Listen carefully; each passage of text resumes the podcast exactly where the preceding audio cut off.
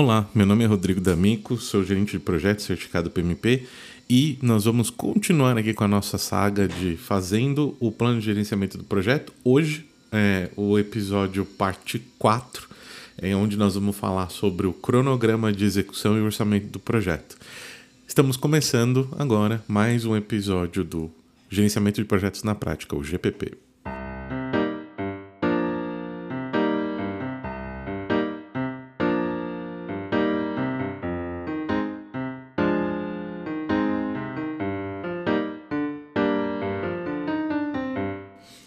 Bom, e hoje nós vamos falar sobre o cronograma de execução e orçamento do projeto. E aí, para a gente olhar para o cronograma de execução e orçamento do projeto, a gente precisa pensar que nós vamos precisar é, da EAP, nós vamos precisar definir as tarefas, duração, início, término, recursos necessários. Né? E aqui a gente vai utilizar é, a ferramenta que você preferir. O importante é que você siga é, alguns passos quando a gente fala de, de principalmente aqui dessa parte onde está o cronograma de execução e o orçamento do projeto. De novo, como eu falei nos outros episódios, se você for separar isso aqui numa num arquivo separado, é, é, do teu plano de gerenciamento de projeto, lembre-se de você colocar é, é uma sessão de assinatura para o patrocinador ali junto contigo, dar o de acordo nele nessa parte do plano. A, o, o, cronograma do, do projeto, né, o orçamento do projeto, ele é de extrema importância, é, assim como todo plano, mas aqui é onde você vai ter a maior parte é, é, das coisas acontecendo, vou falar dessa forma. E, e, eu vou quebrar aqui o cronograma e o orçamento do projeto. E provavelmente esse episódio vai ficar um pouco grande, mas é, é eu prefiro dar a atenção correta para isso aqui. Então, quando a gente fala de cronograma, a gente pode começar usando algumas coisas como base para fazer o cronograma. Então, é, vamos pensar que você tem uma EAP pronta e que você já é, decompôs ela, você já sabe quais são as atividades que vão é, para dentro de cada um dos pacotes de trabalho e tudo mais. Então, a definição dessas atividades, né, é, o que precisa ser feito para ser produzido e tudo mais, você já sabe. Se você tem é, já o custo desta atividade, você separa este custo por nível de atividade e vai agrupando até chegar na conta de controle, eu vou falar assim, na, na no entregável, né? E vai subindo da parte do, da parte decomposta da EAP até você chegar ao topo. Isso vai dar para você aí é, uma ideia de orçamento de projeto. O cronograma, você depois de fazer toda essa decomposição, e ter construído todo a tua EAP, o que você vai fazer na sequência é basicamente sequenciar as atividades. É, você consegue ter uma noção, e eu estou falando aqui de preditivo, né? É, se você for para é, para agilidade, nós vamos tratar isso de uma outra forma, e lá na frente vão ter alguns episódios voltados aí para métodos ágeis. Mas olhando aqui para a parte preditiva, o que, que você vai fazer? Você vai sequenciar essas atividades. Essas atividades é básica, o sequenciar as atividades, né? É basicamente o que? Identificar onde começa o que, onde termina e se é aquela atividade que ela está acontecendo, se ela é pré-requisito para alguma outra atividade. É muito legal aqui se você tiver a oportunidade é, e tempo para isso, para você pesquisar sobre diagrama de rede. O diagrama de rede é uma demonstração visual muito interessante de como é, é, você sequencia atividades, é, é, entradas e saídas, inícios e términos, términos e términos, inícios e inícios, né? Que, tipo, quando você tem uma atividade que precisa iniciar, é, ela só pode iniciar quando outra específica iniciar, ou quando você tem uma, uma atividade que ela precisa terminar, ou ela só pode terminar quando uma outra atividade não relacionada ou relacionada termina também. Então é muito importante você olhar para isso é, desse ponto de vista. E o diagrama de rede é um negócio legal para você visualizar, né? Bom, aí você vai ter provavelmente na sua EAP os recursos necessários aí para cada uma das atividades. Então, quando você estiver olhando aí para o seu cronograma, é interessante você ter no seu cronograma uma visão de quem vai estar tá trabalhando aonde. Né? Então, conforme você for sequenciando essas atividades aí, você tem uma noção da, de quem vai aonde, né? Como vai aonde. Tipo, atividade A está começando hoje, ela tem dois dias de duração. Quem é a pessoa que está fazendo a atividade A? É o Zezinho? É o Luizinho? É um terceiro?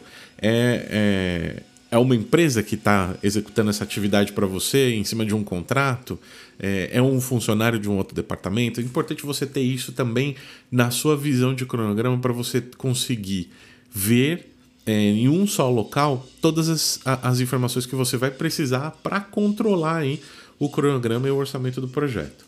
Né? E além disso tudo, a gente precisa pensar em restrições também do cronograma, porque a, restri a restrição em si ela é uma entrada que interfere numa atividade. Então, é, um exemplo interessante de falar é, quando a gente fala de restrições, né?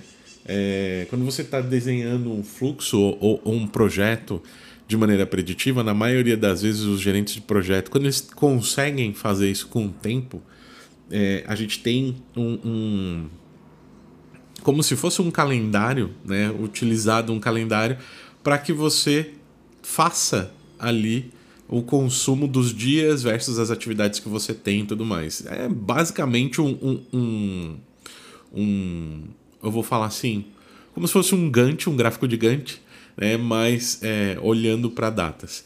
E quando a gente pensa, por exemplo, aqui no Brasil, a gente tem uma série de feriados todos os anos, né? É, os feriados, a maioria das vezes, as pessoas não trabalham. Existem exceções, mas a maioria das vezes as, as pessoas não trabalham. E aquilo ali são dias que precisam ser removidos do seu cronograma, porque você não vai ter execução de nenhuma atividade acontecendo naqueles dias, salvo uma necessidade, né? Estou sendo bem simplista aqui. A restrição ela pode ser de data, como a restrição pode ser relacionada a um pré-requisito. Então, por exemplo, é, vou dar um, um, um exemplo bem comum para mim, que era muito comum no passado. Ah, para eu poder fazer um deploy de equipamentos, os equipamentos tinham que ter sido entregues. Né? É, é uma restrição de cronograma. Se atrasar a entrega do equipamento, atrasa o meu projeto. É, é, eu vou naturalmente ter um atraso causado é, por uma restrição, né? que é o que? É um requisito ter o equipamento disponível para que eu faça a execução da atividade. A mesma coisa serve para quando você vai para um projeto onde você precisa fazer o uso de um recurso específico. Por exemplo, ah, eu preciso de um recurso que conheça de programação é, de Node.js. É, se eu não tiver esse recurso, eu não consigo fazer aquela atividade se eu não tenho recurso, aquela atividade está programada naquele dia específico não vai acontecer. Da mesma forma que qualquer atividade que seja sucessora a essa e que tenha ela como um pré-requisito vai atrasar também. Né? Então é muito importante a gente olhar para a parte do cronograma é, com muito cuidado. Então tenha sempre um calendário das atividades aí em dias úteis, né? É lógico que tem projetos que têm atividades ali é, em fins de semana. É, conheço algumas pessoas que trabalham em projetos gigantescos é, de, de outras áreas aí que não sejam de tecnologia e que tem série, uma série de atividades extremamente importantes acontecendo de sábado e domingo, por exemplo. Então, se você está nesse, nesse ramo, pontos de atenção para você. É, atividade de sábado normalmente custa mais caro do que em dia de semana, então olho no orçamento. Atividade de domingo é, é até mais caro do que sábado, né? Então também olho no orçamento. E muito importante entender se você não tem manutenções acontecendo de final de semana aí que podem ser de alguma forma gerar aí algum tipo de restrição para você. Atividades concorrentes de outros projetos é, ou operacionais aí da empresa, elas são muito comuns quando a gente pensa em, em um projeto às vezes de longa duração acontecendo. Então você vai olhar ali para esse calendário de atividade, calendário de recurso, calendário do projeto. Muito importante é você fazer isso e ter isso tranquilamente, tá? Então, na hora que você terminar aí de fazer essa parte dessa construção do, do cronograma, o que, que você vai fazer? Você vai para a parte do orçamento. Por isso que eu estou falando, enquanto estou falando do cronograma, você tem o custo ali da, é, da atividade. Você sabe quanto custa aquele recurso, você sabe quanto custa aquele equipamento que você vai usar porque você está declarado na EAP. Né? Então é importante que você tenha isso tudo na sua mão para quando você for fazer aí o, o, o orçamento. O orçamento ele é basicamente o que eu comentei uh, um pouco tempo atrás aqui, de você sair da base da, da atividade totalmente decomposta né, do, da EAP e subir até o topo. Então vamos dizer que um pacote de trabalho é, tem ali quatro atividades. Cada atividade tem um custo de 100 reais. Né? Então nós vamos dizer que para fazer atividade 1 custa 100, atividade 2 custa 100, atividade 3 custa 100, atividade 4 custa 100. O pacote de trabalho que A, o, o, o, o pacote de trabalho A, que contém as atividades 1, 2, 3 e 4, custa 400 reais.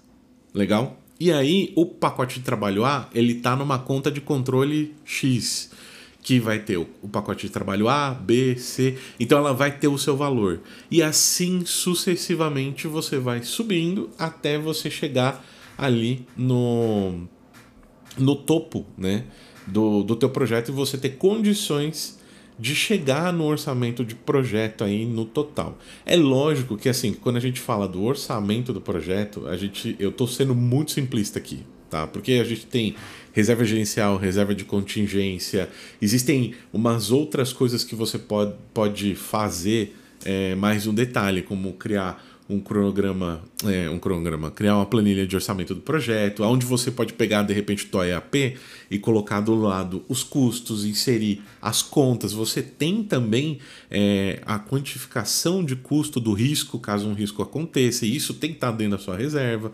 Então, assim, estou sendo bem simplista, olhando bem no, no, detalhe aqui, porque o nosso foco aqui é fazer o plano de gerenciamento do projeto. Né? Depois, com calma, a gente pode até explorar é, isso, e se você estiver ouvindo esse, esse podcast no Spotify, você pode inclusive deixar um comentário para mim falando: pô, eu quero que você fale mais sobre é, o orçamento do projeto. Tá? Super importante aí para mim, se você puder dar um feedback também. Bom, e aí você feito aí a, a parte do desenvolvimento do orçamento, o que, que você vai fazer? Você vai botar esse orçamento aí para uma revisão e aprovação do próprio patrocinador. Né? É muito importante é, a gente olhar para esse orçamento com muita. É, com muita. É, é, é de maneira muito objetiva e com muita seriedade. Né? Por quê? Porque o orçamento do projeto, assim como tudo que vai dentro do, de um projeto e dentro do documento do plano de gerenciamento do projeto, a gente precisa ter diversas entradas né? Então você tem aqui, eu estou sendo de novo simplista, nós estamos falando da EAP, do dicionário da EAP, mas você pode trazer uma pessoa que seja especialista numa atividade específica para te ajudar com os custos. É, você pode fazer é uma técnica conhecida também, que é a técnica de agregação de custo, né? que é algo que se faz aí, que é basicamente assim, se totalizar os custos por pacote de trabalho conforme a EAP, mas é, usando aplicações para isso, usando softwares para isso. Né? É, tem também ali dentro dessa, dessa questão as revisões de, de informações históricas. Então você pode chegar, de repente, você está fazendo um projeto que outro gerente de projeto da tua organização fez. Então vale a pena você bater um papo com ele, entender como funciona, é, como foi feito, o que, que teve de lição aprendida, teve alguma variação de custo para cima, para baixo, o que foi considerado, entender a similaridade também.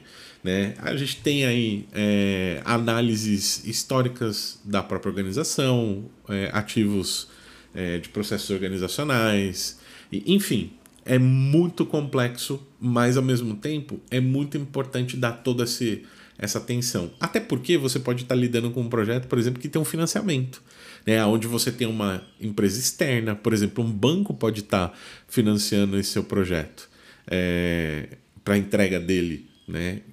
financiando a sua empresa, aí você tem mais uma importância em cima disso. É muito interessante, né? E, e a saída disso tudo é você ter aí a tua linha de base de custo, né? Você ter aí a tua linha de base de cronograma, né? E a tua linha de base de custo, tá? Esses são os objetivos aí dessa sessão do plano de gerenciamento de projeto chamada de cronograma de execução e orçamento do projeto. Legal? Bom, eu me despeço aqui por hoje. Eu espero que você esteja construindo o seu plano de gerenciamento de projeto, que você esteja curtindo esses episódios e a gente se vê no próximo episódio. Até mais, gente. Obrigado.